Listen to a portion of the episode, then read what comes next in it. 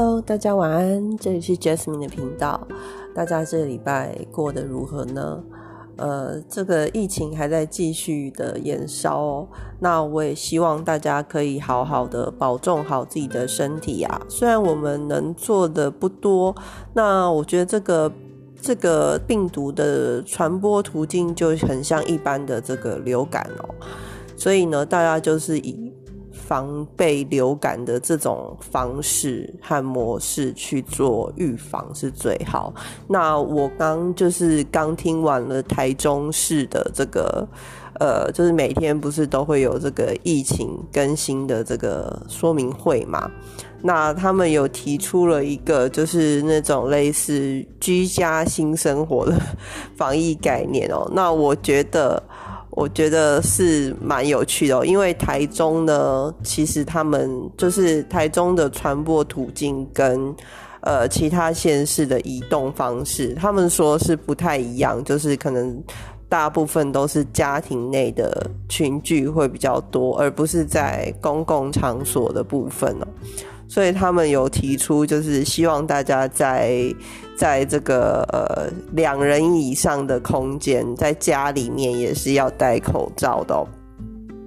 那我也觉得，其实一直戴口罩对很多人来讲是蛮辛苦的一件事哦，尤其是现在天气比较热，那我们不一定随时都开着冷气嘛。现在这个台电又又说什么随时用电量会爆什么的，那其实我们还是会轮流的使用电风扇的方式哦。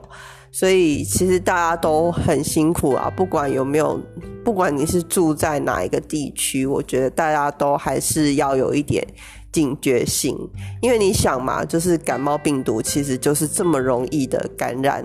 那呃这种那只是说这个病毒可能它会引发你更严重的症状，或者是致死率又更高。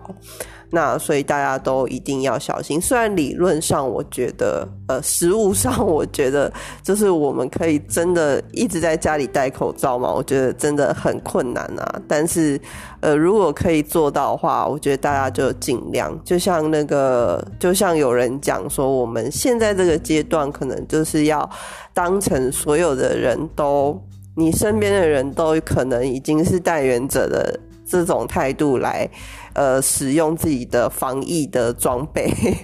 这样会比较呃全面性一点哦。所以我最近也是使用了。呃，从疫情爆发以来最多的一次的使用酒精，然后最近也因为我本来很不喜欢吃外送的东西，因为外送你知道，呃，热度什么都会变，然后有一些用餐的体验其实是你要在店里面能够体验到的那一种。那因为后来就变成说都外带嘛，那我就想说，那既然都是外带。自己带回家，还要在那边很热的排队，跟别人帮我排队拿来给我。其实我就觉得已经没有差很多。不然，其实我本来是一个比较喜欢内用的人，这样子。那我觉得大家都是多多少少在忍受着一些不方便啊，还有一些呃停班停课的忧虑哦。有些公司可能又开始放无薪假。那呃新闻上也报很多，就是。家长在家带小孩很崩溃，但是其实我觉得，嗯，在开始的时候你可能会比较不习惯。我觉得有时候是习惯问题，你一开始可能会比较不习惯，说，嗯，现在到底要怎么做？然后，呃，为什么小孩这么那么放肆，这么疯狂？然后或者是呃，一直外带啊什么的。那可是，我觉得渐渐的，我觉得人都有他的适应性啊，所以渐渐的，我觉得我们还是可以慢慢的适应现在的生活，只要这个，只要在安全的情况下，可以过好自己的日子就好了。好，这是我对我最近生活的一个感受啦，因为我觉得我们至少呢，都还有一些选择生活方式的权利，譬如说。最基本的，你可以选择你今天就是要要吃什么吧，对吧？然后你可以选择，其实我们还是可以有限度的出门，只是说不要不必要的移动嘛。所以如果说你必须要上班，或者是你也可以，你如果是住在台北市，你还是可以选说你自己是要骑机车，还是你要开车，还是要干嘛的。那所以我觉得，呃，人呢都会追求自由，但是有限度的自由还是一种自由。我觉得，呃，都必须要好好的珍惜哦。因为我最近就是呃，大家知道，就是我现在工作换到一个类似研究单位，然后嗯，其实我也会看到别人就是做研究的部分，那就是呃，因为我们有一个有一个人，就是他不算是我们的同事啊，反正就是有一个人他做的是那种类似就是白老鼠的实验，那可能很多人都已经很习惯了那个模式，但是。哦，我每次看，我真的是每一次都很难过。我觉得我的同理心有时候有一点太强了，就是当我看到这个生命在受苦的时候，我都会觉得很难过，就是很难受的一个感觉。我会自动把我自己带入，你知道吗？就是，嗯，就是那白老鼠它还活着，可是它被冰到冰箱里面去。然后我就想说，如果我自己被冰到冰箱里面去。到底是有多冷啊！我的天呐！然后而且还是被就是局限在一个小小的空间哦，光是那样子我就觉得很痛苦。然后呃，所以我觉得我们生而为人，其实算是很很幸运的一群，而且我们都还有空间去讲自己想要讲的话。然后去抒发自己的一些这个心情哦，因为其实在这个世界上面还有很多很多的生命，他们是被人类生产来，只能为了牺牲或者是为了变成我们的食物哦。就请大家记得这一点，我们的就算是我们自己的生命，也都是很多很多。这样子的牺牲来支撑你，不要讲你的爸妈对你的付出，你也不用讲你的公司有没有照顾你，这些你都不要想。但是即使如此，我们活着还是有非常非常多的牺牲是支持我们生命的哦。就算你说你是吃素好了，其实植物也有生命，不是吗？好，那说到这个有生命来到这个世界目的哦。那其实我今天想要讲一个，就是墨西哥的女画家的一个生平的故事哦。其实我不确定大家对这种东西有没有什么兴趣哦。但是因为我最近就是在看这一本书哦，这个这个女画家她是她叫做那个弗列达卡罗。那我不晓得大家有没有听过关于她？就我本来是对对这个部分，嗯，有时候会想要看，但是有时候就是还好，而且我也不太擅长记住人的名字哦。那我觉得在当时的时空背景下，其实她也算是一个奇女子，而且她，呃，我觉得她光是对抗她自己生命中的困难，已经就是非常非常的。厉害哦，呃，他在一九零七年出生在墨西哥，然后呢，因为他出生的时候，他的妈妈就是他妈妈的身体缺乏了叶酸，所以他出生以后。就是变成生长迟缓，然后右脚的发育就是不良。那其实他的家人因为这件事情，因为他生长迟缓，加上这个右脚有事嘛，所以他的家人就是对外都声称他是得了小儿麻痹，所以外界都以为他就是从小是受到这个小儿麻痹的问题，但是呃，就是。看看那个书上面写，就是其实不是这样的问题，所以其实他从小时候就忍受着身体的这个不方便，但是他并没有因此而觉得就是什么委屈还是什么的嘛。那他其实还是，呃，在在呃该是少女的时候，还是对着这个世界有很多缤纷的这个幻想哦。那在他三岁的时候呢，墨西哥就大革命了。那那时候就有很多这个农民起义的事情啊。那呃，他的妈妈也是支持其中一个革命军的，所以如果有革命军来家里，他们他妈妈就会准备餐点去接待那些革命的人。所以他是躲在那个衣柜里面，然后。如如果那些革命的人来，他是躲在衣柜里面，然后去观察外面的情况哦。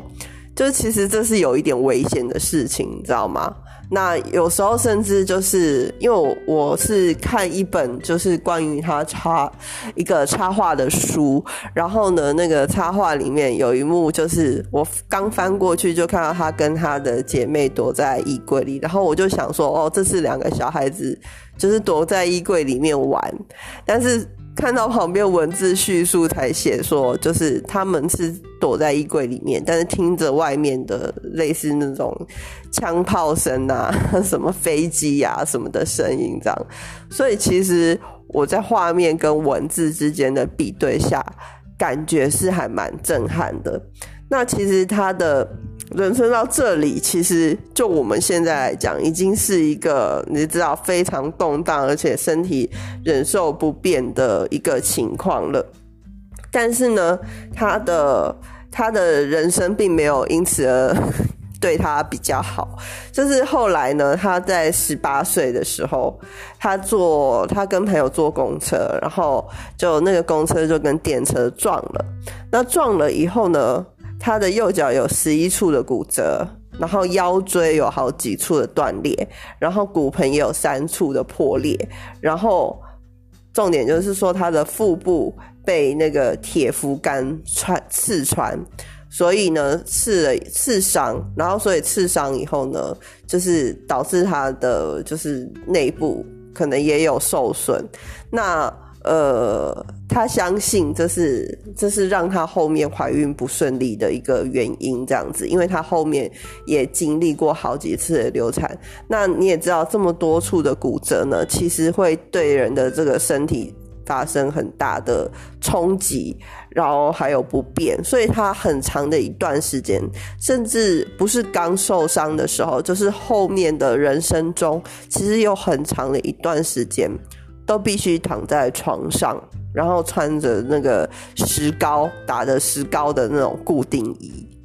讲到这边，你有没有觉得非常的磨难？我也觉得非常磨难，因为我去年大家可能都有听过，就是我去年刚动完了一个手术，腹部的一个手术。那我那时候光是躺在床上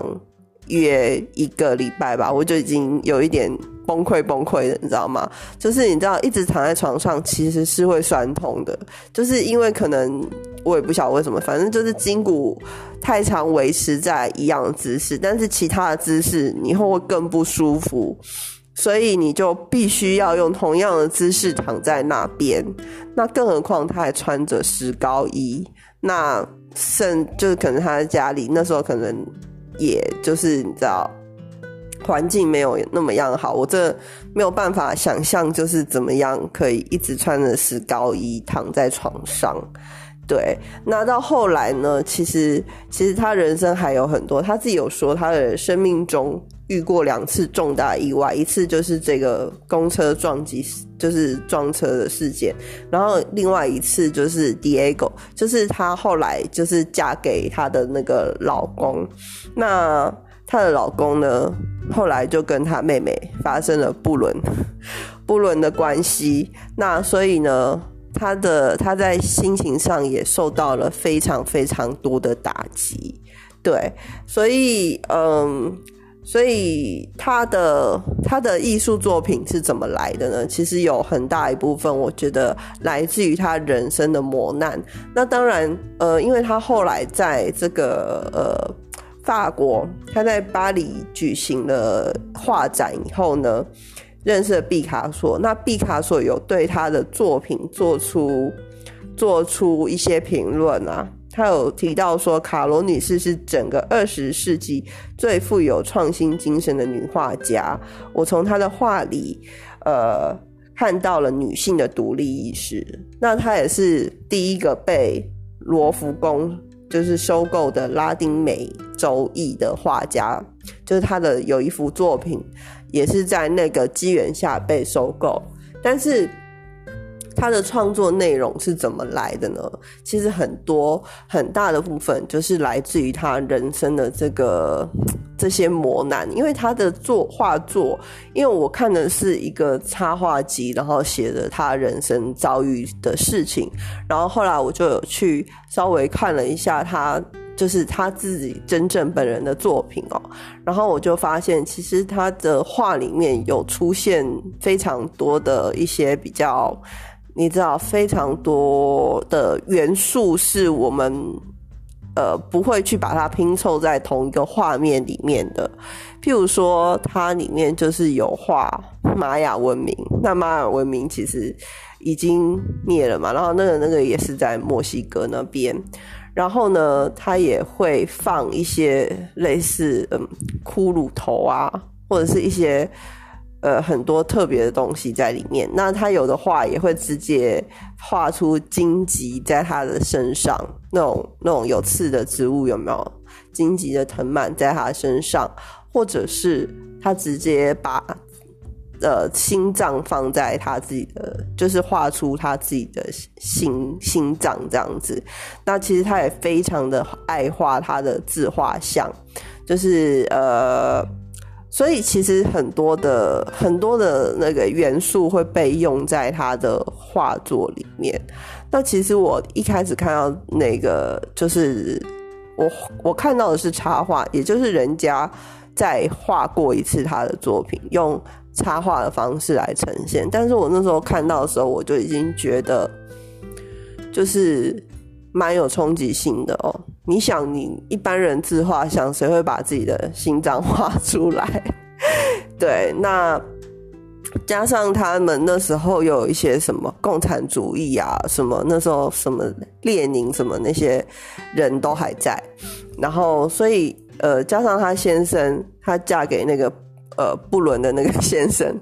那她也算是内心是也是共产主义的，所以我觉得他多多少少也受到影响了。对，那呃，这个故事我是想要告诉大家，就是说，其实呃，你看看这个人，他受了这么多苦，他也得到了很大的名声。但是如果说你觉得，如果说他在选择一次他的人生的话，他会怎么选呢？那我觉得其实人生就是这样，就是人生本来就是有好的地方跟不好的地方。那嗯，其实我以前就是会会想要追寻，就是譬如说我想要这个，或是我不想要这个，但是后来我就会觉得说。呃，生命中所有遇到的事情都是我们该去受的，就是都是我们的一个课题哦。呃，因为在这一次的疫情中，其实我看到了很多人，他们也都承受着生活中因为这个这个集体的灾难而产生的一些情绪上的压力，还有一些呃批评，还有一些 judgment，你知道，就是。批判的东西哦，那呃，谁跟谁好，谁是我朋友，谁的言论不对，就开始有了一些两极性，或者是分，就是你是我同类，或是你是我不是我同类，这这些事情。那其实对我来讲，就是嗯，虽然说，虽然说我们都有自由去选择。自己想要跟喜欢的人，当然这些人让我们跟我们相处，我们是最舒服，我们是最开心的嘛。但是其实从另外一个角度想，越是让你不舒服的事情，越是可以为你带来更多的成长。就是你不喜欢的东西，譬如说我不喜欢一个人，好了，通常只有两个原因。第一个原因是因为他跟我站在对立面，就是他跟我是完全相反的，所以我们有冲击。那第二个原因其实是因为他跟你太像，像那个之前有那个全家的店员，就是好像是便利商店，我不晓得是不是全家，然后反正就是有人在。那个便利商店里面呛虾嘛，然后就说哦，我进来了，我又出去了。那个有没有在那边呛那个店员，然后说你抓不到我什么的？那其实呃，很多人在讲这个影片或者是在谈论这个影片的时候，其实我觉得就是他们有一些人，他们是觉得说我们防疫做的这么辛苦，为什么你这样？那其实这个背后的潜台词是为什么你可以这样？也就是其实大家都很希望回到那个很自由的时候。在平常的时候，我们谁都可以这样子啊，一脚进去，一脚出来啊。可是为什么这种时候，这个人要这样，就会被变成被大家就是不爽的对象？是因为我们不能这样子做，我们自己知道我们不能这样子做，但是我们也很希望回到这样的自由，是吗？对，所以我会觉得说，嗯。就是这种时候，就是大家其实都忍受的一些不便。那即使是那些很脱序或者是很 over，就是 out of control 的这些人，其实我们也不用太过于你知道去批评他们或者是什么，因为其实我们都有这样子的渴望，希望回到那么自在或者是自由的时候。那只是说，在这个时间点，也许那些人他们自己已经管不管不好自己，管没有办法管好自己的行为了。那或者是他们自己本身已经开始产生一些情绪了。所以，呃，我觉得这种时候，其实当然媒体可能就会把它爆出来啊，或者是让大家看，让大家骂啊什么的。那但是我会觉得说。其实每一个人都有一点点，多多少少都会有这样的期望。那只是说，呃，有没有把它发泄出来，还有用什么方式发泄出来？当然，也许谩骂可能也是一种发泄的方式啦。对，那呃，像我刚刚讲的这位画家弗雷达，他的人生真的是充满了各种的。痛苦，因为我自己脊椎其实有问题的。那他其实生命的晚年呢，就是因为这个公车事情，还有自己一开始身体就已经不好，所以他在人生晚年就是一直一直一直开刀，而且是动骨头的那种刀，然后导致于他在人生的下半场，就是人生后面的那几年，其实都要一直靠吗啡来生活，然后甚至很长的时间都还是离不开他的床。那所以，我我会觉得说，呃，但是他用他的话去表达了很多他内心想要讲的东西，还有他人生的痛。很多人会把它归类，呃，什么超现实，或者是什么表现主义，或者是什么超现实主义。但是，其实最终对这个作者来讲，他只是。表现出了他自己，还有他感受到的人生。那我觉得在这种时候呢，我们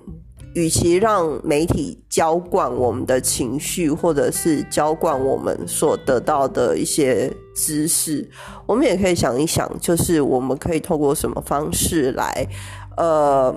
发挥自己所见所闻，还有自己所感受到的一切。那也许这可以发掘一些你的天赋，也说不一定。对啊，就是去画一些东西，或者去写一些东西，或者是就是不要太正式啦。就是你去画，你去写，你去感觉到，把你的感觉放大。可以去感觉到自己的，有一些朋友可能知道，我自己本身也是画画的人，然后我自己本身也是喜欢写东西的人，所以有时候我我觉得我自己的东西是有一些渲染力的。对，那其实，在这种时候，我觉得发挥这些东西，其实是一个很很很好的观察自己的一个方式。这样子，那呃，这也是我想要分享给大家，就是至少你的生命没有人家这么的痛。那其实我们现在大家都是在呃共同承担的这样子的一个呃限制，还有一些情绪的东西。所以呃，其实我自己有时候就是你知道，十连制要一直登记啊什么，然后有时候 Q R code 扫不出来，我自己有时候也会天气热就有一点。暴走就是 你知道，对店员有一点凶之类的，就是说我已经扫了这样子，但是呢，就是我觉得大家就是互相互相互相想，然后互相就是不要做的太 over，我觉得这样子就好了，这样子，嗯，好，那今天的节目呢，就是讲到这边。那我希望就是我我可以提供给大家的，就是说你的让你知道你自己，你你自己可以感觉到你现在身处在哪一个地方，然后身处在哪一个环境。那有一些我的朋友最近其实有面临到，也是有家人过世的这个情况。那甚至呃谢哲青就是他是一个知名的主持人嘛，那他也是。发生了类似的事情，然后也没有办法回去本上。我觉得这个真的是整体环境下没有办法的事情。那我觉得自己大家就是还是都了解，你先找到你的位置，就是现在环境都在变，那也许你可能突然必须在家办公，甚至是被公司放五星假，你先。当你在一个混乱里面的时候，你先把自己的位置找好，找到你 where you are，然后找到你现在身处的位置，然后再去看这个世界，也许你会呃感觉比较有一点，比较有一点呃确定感，对，因为现在大家就是一个在很不确定的环境下，但是你先做好你自己，你先确定你自己 who you are。这样子，